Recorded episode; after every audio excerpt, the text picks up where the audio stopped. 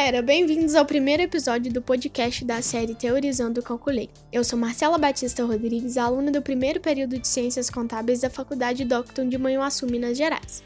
O tema escolhido para falarmos neste primeiro episódio é sobre a teoria científica de administração. Então vamos lá. A teoria científica, também conhecida por teoria X, foi criada por Frederick Taylor, Taylor se destacava em suas atividades e ganhou renome pela sua sabedoria em busca da melhoria da produtividade.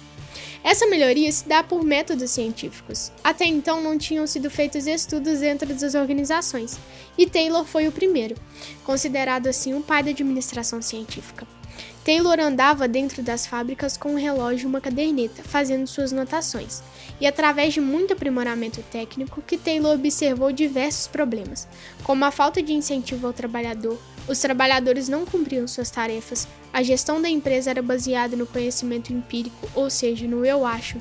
Taylor achava os trabalhadores preguiçosos, que não gostavam de trabalhar e só trabalhavam pelo salário. No Taylorismo, a ênfase era nas tarefas, para racionalizar os recursos, otimizar as tarefas e padronizar o trabalho, para produzir mais em menos tempo. O Taylorismo pode ser dividido em três fases. A primeira fase é referente aos problemas salariais e ao estudo do tempo. Os empregados andavam desmotivados com seus salários. Eles acreditavam que só os patrões eram beneficiados e por isso eles não se dedicavam. Então Taylor achou por bem que eles deviam também ter participação nos lucros e aumento salarial. Taylor começou a fazer testes no espaço de trabalho dos empregados, em quanto tempo e quanto movimento era necessário para cada tarefa, assim excluindo os movimentos desnecessários. Nessa fase, teve ganho por produção e a seleção dos trabalhadores era feita pensado no posto do trabalho, ou seja, era contratado por sua aptidão. Isso permitiu a divisão, a padronização e o controle do trabalho. Na segunda fase, Taylor aprimora os métodos de trabalho, pensando em menos desperdício de tempo e bons salários. A produtividade seria muito mais eficiente. Para isso foi desenvolvido seleção e treinamento, ou seja, a melhor maneira para executar as tarefas.